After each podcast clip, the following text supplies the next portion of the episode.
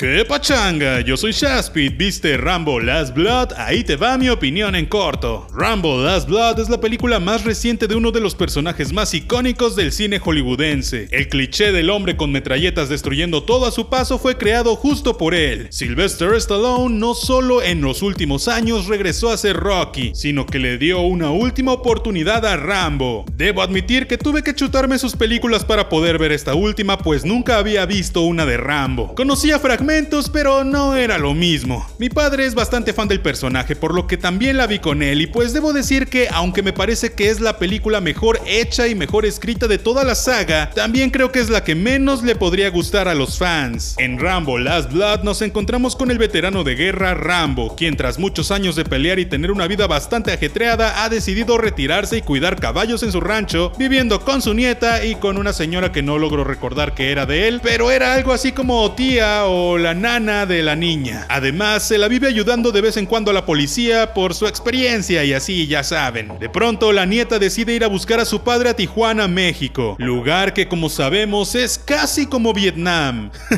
obvio no, obvio es sarcasmo, pero la película sí lo plantea un poco así. Rambo decide ir a buscar a su nieta tras enterarse que además de haber ido a buscar a su padre sin su consentimiento, desapareció de manera misteriosa y nadie sabe dónde está. Esta película, a pesar de que refuerza varios estereotipos y clichés del mexicano y de cómo vivimos en México, me parece que a nivel argumental es la que mejor estructura tiene de la saga, la que más profundidad le da a los personajes pues los vuelve tridimensionales, les pone un contexto y un porqué de ser como son y estar como están, el porqué de que hagan las cosas como las hacen. Sin embargo, creo que si por algo conocíamos a Rambo era por las explosiones desmesuradas y sin justificación, por la violencia loquísima y porque era una película basiquísima, casi sin historia, pero con mucha intensidad. Fui al cine buscando algo tipo Rápido y Furioso clasificación C y acabé viendo algo tipo El Señor de los Cielos. Meter a Rambo en una trama de narcos, de trata de blancas y de venganza pensada me parece algo bastante actual y un movimiento un tanto arriesgado, pero al hacer esto y darle una trama tan aterrizada, siento que mataron mucho al personaje. Aunque he de decir que justificaron todo, inclusive las explosiones explosiones y las peleas, las cuales creo que están bastante bien coreografiadas. Tal vez no de forma súper ultra excelente, pero están pasables. Esto hizo que la película se sienta sumamente sólida. Incluso vemos a un Rambo derrotado a momentos, pues ya no es ese superhéroe loquísimo que puede con todo. Lo cual tiene sentido, pues lleva años retirado y la edad no es de gratis. Si la ves doblada, seguro notarás que está sumamente exagerado el acento chicano. Pero en inglés es lo mismo. Tenemos actores que conocemos como Paz Vega, Joaquín Cosío, Oscar Jaenada, quien seguro recuerdas por la serie de Luis Miguel, y el director es Adrian Gromberg, quien no tiene tanta experiencia dirigiendo, pero hizo Atrapen al gringo. Personalmente disfruté la película, en ningún momento me aburrí, pero creo que todo el tiempo sentí que no estaba viendo Rambo. No es hasta el tercer acto, cuando todo se aloca cañón justificadamente, que se siente una hora más de película de acción como en las que conocimos al